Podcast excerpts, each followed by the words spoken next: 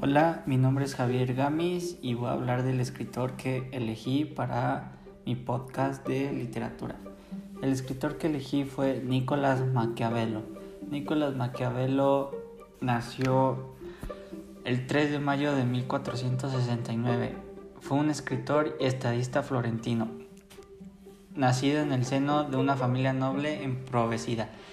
Nicolás Maquiavelo vivió en la Florencia de los Medicis, en tiempos de Lorenzo el Magnífico y Pedro II de Medicis.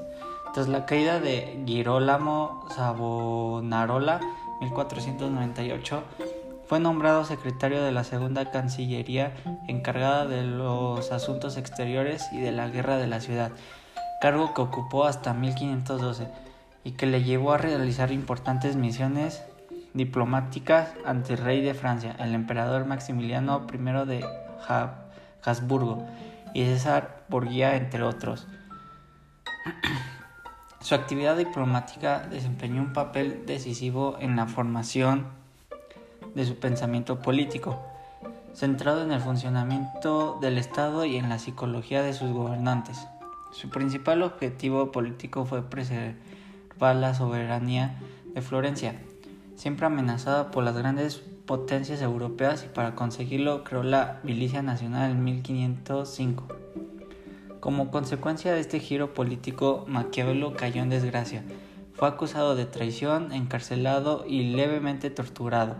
Tras recuperar la libertad se retiró a una casa de su propiedad en las fueras de Florencia, donde emprendió la redacción de sus obras, entre ellas su obra maestra, El Príncipe, que Maquiavelo terminó en 1513 y dedicó a Lorenzo de Medicis.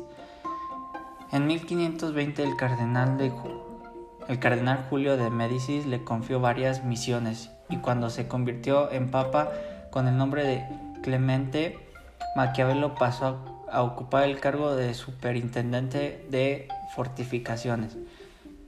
En 1527 las tropas de Carlos I de España tomaron y saquearon Roma, lo que trajo, lo que trajo consigo la caída de los Medicis en Florencia y la marginación política de Maquiavelo, quien murió poco después de ser apartado de todos sus cargos. Él habla también de los que cuáles fueron sus principios de, de Maquiavelo.